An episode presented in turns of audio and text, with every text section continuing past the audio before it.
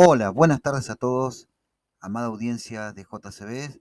Dios los bendiga, hermanos, hermanas, amigos y amigas que están escuchando en esta tarde. En el día de hoy quiero compartir con ustedes un pensamiento más en lo que he analizado esta semana sobre cosas cotidianas, como siempre les digo, sobre cosas concretas, ante la realidad y la eminencia de ver un mundo que cada vez está más en caos y obviamente sabiendo que la palabra de Dios se va cumpliendo a medida que van pasando los tiempos, aunque también habla sobre la necesidad de transformar, de cambiar, de trabajar para mejorar en todos los ámbitos de la vida social.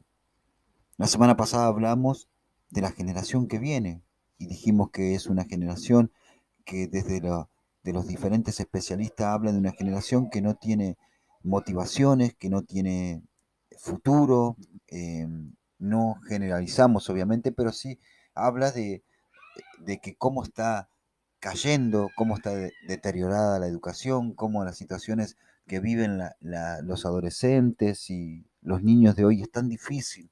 La tecnología, que es un instrumento que puede ser utilizado para beneficiar y para mejorar la calidad de vida, para mejorar la vida de los, de los individuos, se ha convertido en una herramienta también para desviar, para entretener, para sacarlo de lo importante.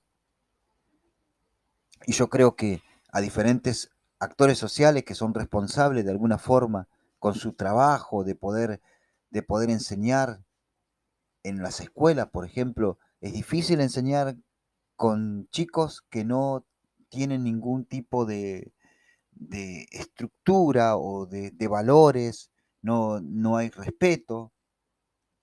Y como dice la palabra de Dios, que en los últimos tiempos el amor se enfriaría y los padres, los hijos se rebelarían en contra de los padres. Todo eso es tan evidente, tan real, tan concretamente se puede ver, se puede divisar. No hay que ser un experto para simplemente darse cuenta de que los adolescentes de hoy, los niños, ya no respetan a sus padres y mucho menos respetarían obviamente a una imagen como un docente, a una autoridad. Em, ya los chicos tienen esa posibilidad y aparte de eso hay como un sistema, una, una, un pensamiento macabro detrás, una ideología detrás de todo esto que obviamente que trata de profundizar las situaciones en las que viven los chicos. No sé si me estoy explicando, pero creo que es muy evidente. Nosotros como cristianos, como cuerpo de Cristo, somos responsables en cierta medida de trabajar para que estas situaciones mejoren. Y sabemos que no es solo orar, sino también actuar, sino también hacer. La oración, la relación con Dios, la conversación con Dios, nos permite a nosotros estar orientado, enfocado, pidiéndole a Dios que nos dé sabiduría para hacer, para actuar. Y como dice Salomón en Eclesiastés, dice, todo lo que te viniere para la mano, a la mano para hacer, hazlo según tu fuerza, porque al Seol donde vas no hay, no necesitas ni la sabiduría, ni la ciencia, no hace falta hacer nada. Entonces todo lo que nos viene a la mano para hacer en cuanto para resolver una problemática social, para ayudar a construir o trabajar para construir un mundo mejor, un mundo donde reine la voluntad de Dios, donde reine los valores de Dios. Y es interesante ver, porque uno dice, bueno, sí, pero el mundo está cada vez más ateo, las sociedades están, eh, están dejando de creer en Dios, y el caos se avecina cada vez más. Hay una crisis de identidad, hay una crisis en los valores, en los valores cristianos. Hay una crisis en las ideas del cristianismo. Y pareciera que como que si las demás ideologías, las demás situaciones eh, pensadas desde mentes, obviamente desde mentes que vienen dominadas por pensamientos macabros, van a triunfar pero sin embargo están llevando a la sociedad y al futuro de las generaciones que vienen a un caos cada vez peor, a una situación cada vez peor, a una situación donde no tienen motivaciones, ideas, no tienen este, eh, ideas, ideas tienen, pero no tienen ideas eh, productivas, ideas beneficiosas a nivel colectivo, a nivel social. No escuchan y no valoran los valores y la sabiduría de los ancianos. Y una sociedad, para que sea firmemente establecida, necesita de escuchar los consejos de las personas más adultas.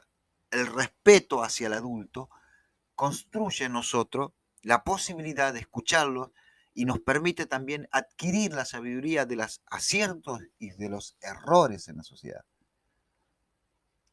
Pero bueno, usted me dirá, bueno, pero el cristianismo no funciona, eh, hoy en día está... No, el cristianismo, más allá de tener valores que construyen a una sociedad de forma correcta, tiene aparte el poder de Dios para transformar, el poder de Dios para cambiar, el poder de Dios para cambiar una sociedad, el poder de Dios para mejorar económicamente a una sociedad, el poder de Dios para mejorar la vida individual de las personas, que a su vez esa vida individual de las personas también mejora el entorno, el contexto donde vive.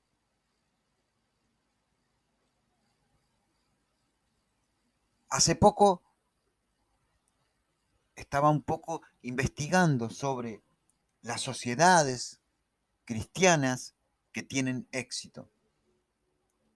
Hay un modelo, en la actualidad hay un modelo de países, de países que están en, los primeros puestos, tanto a nivel social, a nivel económico, a nivel de cuidar el medio ambiente, políticas desarrolladas que cuidan el medio ambiente, economías que benefician al, al, obrero, que benefician a la sociedad, y mientras investigabas, que son, si ustedes pueden buscar en internet, busquen, si quieren buscar, busquen el modelo nórdico, donde están los países como Dinamarca, Finlandia, Islandia, Noruega, Suecia, que son los cinco países que conforman el modelo nórdico.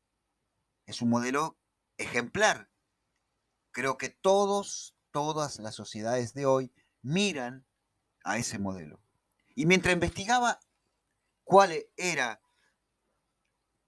las políticas y las, las decisiones que tomaban estos países que están en primer lugar tanto en, en, la igualdad, en la falta de corrupción, que es normal en casi todos los países y más sudamericanos, noté que cada uno de los países, de estos países, tienen un alto porcentaje, y por no decirlo, el que menos tiene es el 70% de, de cristianos y cristianos protestantes luteranos.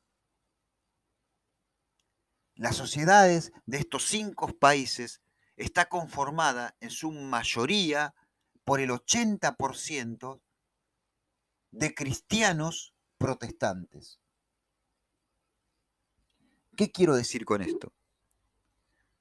De que esos modelos exitosos que cuidan el medio ambiente, que tienen una, una política de, em, empresarial, que tienen una política, una política que beneficia no solamente al empresario, sino también al trabajador, que tienen prevención en la salud, que tienen eh, un alto grado de, de, ocupación en términos de educación, de salud, que van, que son pujantes, que están bien, que, que la gente vive saludable, que vive más años.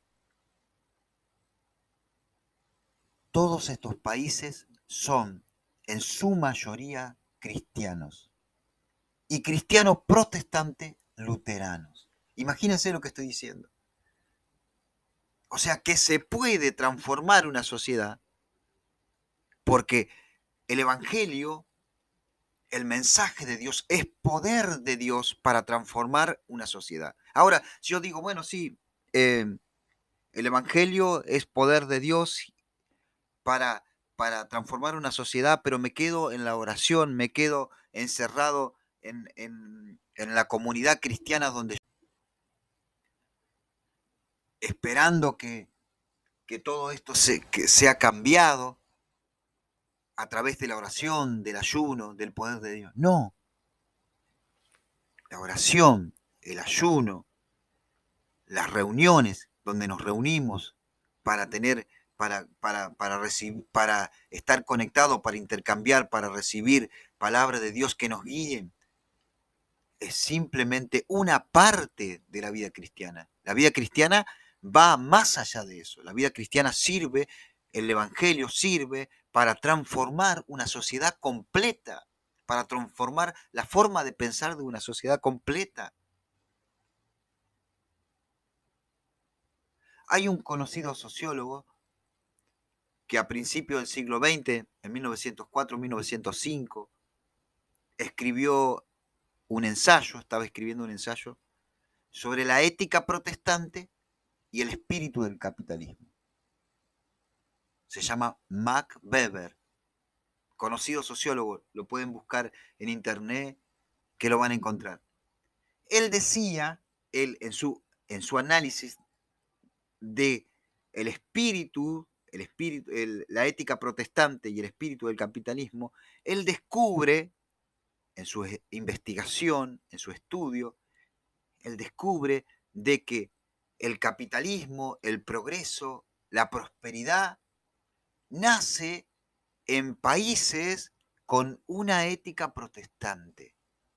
Y él no está dirigido a investigar eh, a los protestantes en sí como el modelo de transformación, sino que él va a decir que justamente al estudiar todos los países, él se da cuenta de que en Alemania, por ejemplo, en lugares de Alemania había lugares, por estadística de otros, donde el 37% de los protestantes ocupaban puestos relevantes en las fábricas, en la técnica, en las ciencias.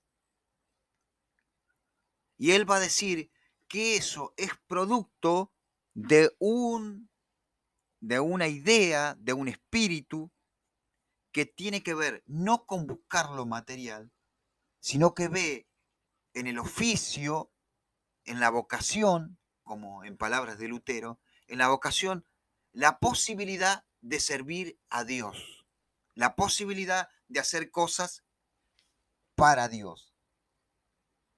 A veces nosotros decimos, bueno, paraos en los caminos deteneos, deténganse en los caminos, vamos a decirlo en palabras más, más comunes, deténganse en los caminos y analicen las sendas antiguas, los caminos antiguos, para que ustedes tomen el ejemplo y puedan caminar. Entonces, cuando, cuando pienso en esa palabra, que si bien la saco de contexto, ¿no? La saco de la época donde se dijo esa palabra y la pongo a esa palabra, la puedo ver en mi tiempo, yo digo, yo tengo que analizar cómo pensaban los cristianos en otras épocas y cómo le fue a los cristianos en otras épocas. Y uno se da cuenta de que a los cristianos protestantes, por ejemplo, de Alemania, de Inglaterra, de Estados Unidos, le fue mucho mejor a nivel social, a nivel, a nivel colectivo, a nivel nación, a nivel país, siempre que tuvieron a Dios en primer lugar. Siempre que tuvieron a Dios en su vida y en su accionar de vida.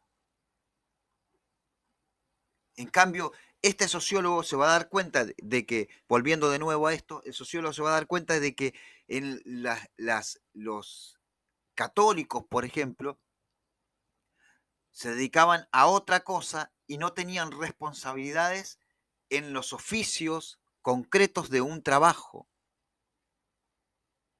Entonces va a decir que este espíritu, que no tenía nada que ver con lo material, este espíritu que no tenía nada que ver con, con buscar beneficios económicos, le va a permitir a los protestantes, a los cristianos protestantes, de acumular riqueza sin derrocharla, porque tenían la idea de no malgastar el dinero.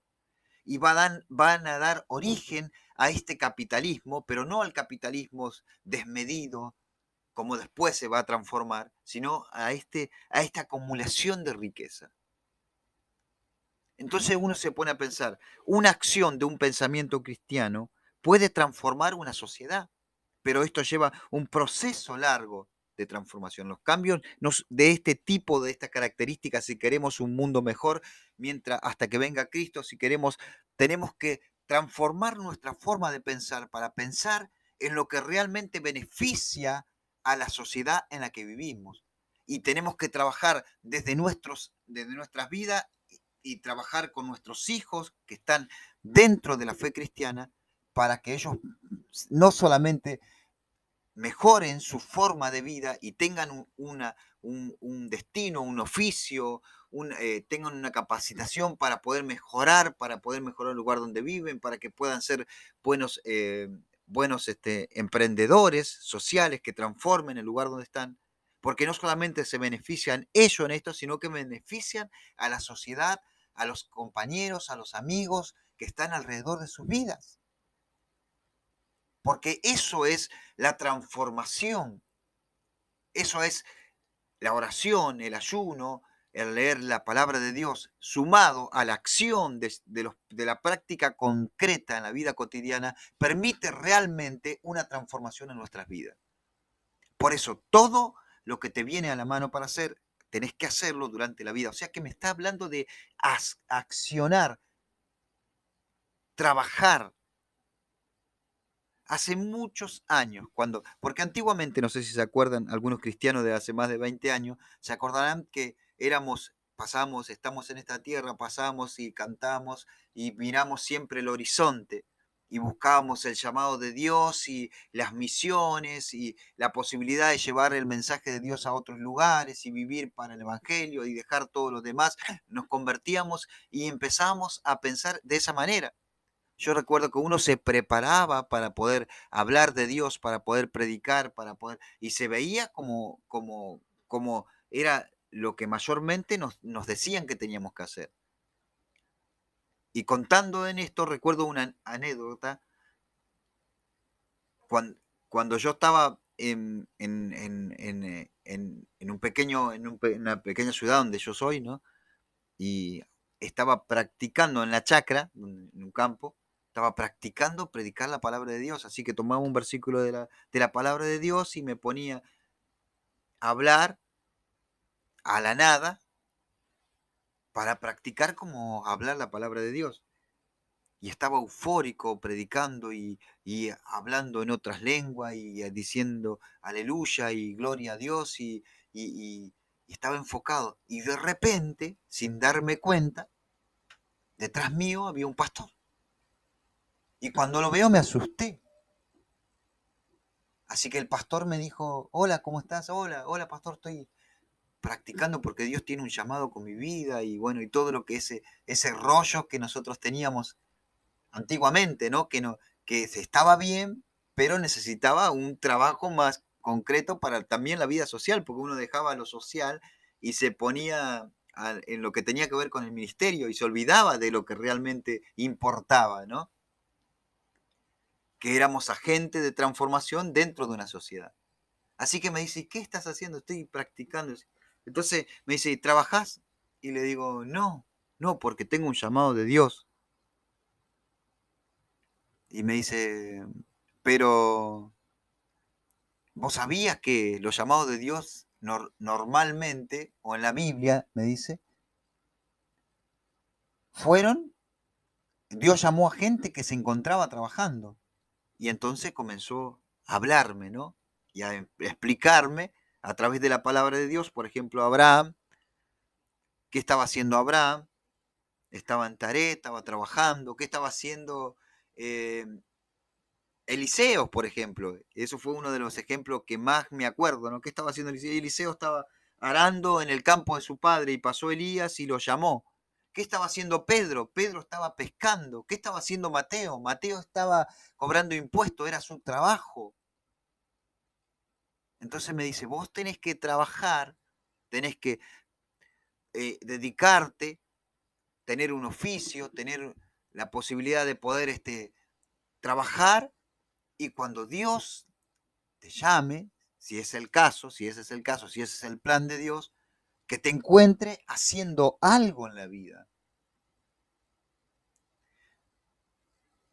Yo no sé, pero bueno, si fue la eh, fue Dios permitiéndome eso, porque eso en realidad con 20 años me comenzó a abrir la forma, la me comenzó a transformar la forma de pensar. Y uno se va dando cuenta de que se equivoca, pero bueno, después de tantos años de estar equivocado, a veces cuesta reconocer el error y volver a recomenzar desde la nada, porque vos cuando no hiciste lo que tenías que hacer en tiempo y forma, tenés que volver a recomenzar y obviamente cuando volvés a comenzar te cuesta más trabajo y más si no lo haces en el tiempo que corresponde. Volviendo nuevamente, nosotros como, como iglesia de Cristo, yo pienso, ¿no? Desde mi pensamiento cotidiano, desde mi pensamiento común de una persona que trabaja todos los días, desde una persona que piensa, desde una persona que trata de, mejorar, de, mejorar su, su, forma de vida a través de la palabra de Dios y que trata de mejorar su forma de vida y que también trata de, decir cosas que realmente necesitamos escuchar. Espero que sea de bendición para ustedes porque eso en realidad es el objetivo, charlar de cosas que, realmente eh, sean necesarias para nuestro crecimiento, para nuestra vida cristiana y para nuestra participación en la sociedad en la que vivimos. Yo creo que tenemos que tomar en serio este tema porque la situación de nuestro país, la juventud que viene, necesita poder estar más orientado y nosotros somos responsables, lo que estamos, la generación que está, de poder ayudar a esa generación de alguna forma y dentro del cuerpo de Cristo, dentro de la comunidad cristiana, dentro de, nuestra, de nuestras casas con nuestros hijos, poder ayudarlos a que ellos tengan la posibilidad de cambiar la historia de nuestra nación. Dios te bendiga, espero que haya sido de bendición y quizás entre toda la conversación queden cosas que, no que, necesitan más tiempo de charlarlos, pero eh, espero que lo, lo, poco que se pudo hablar sea de bendición y lo espero el próximo miércoles por Radio JCB a la misma hora.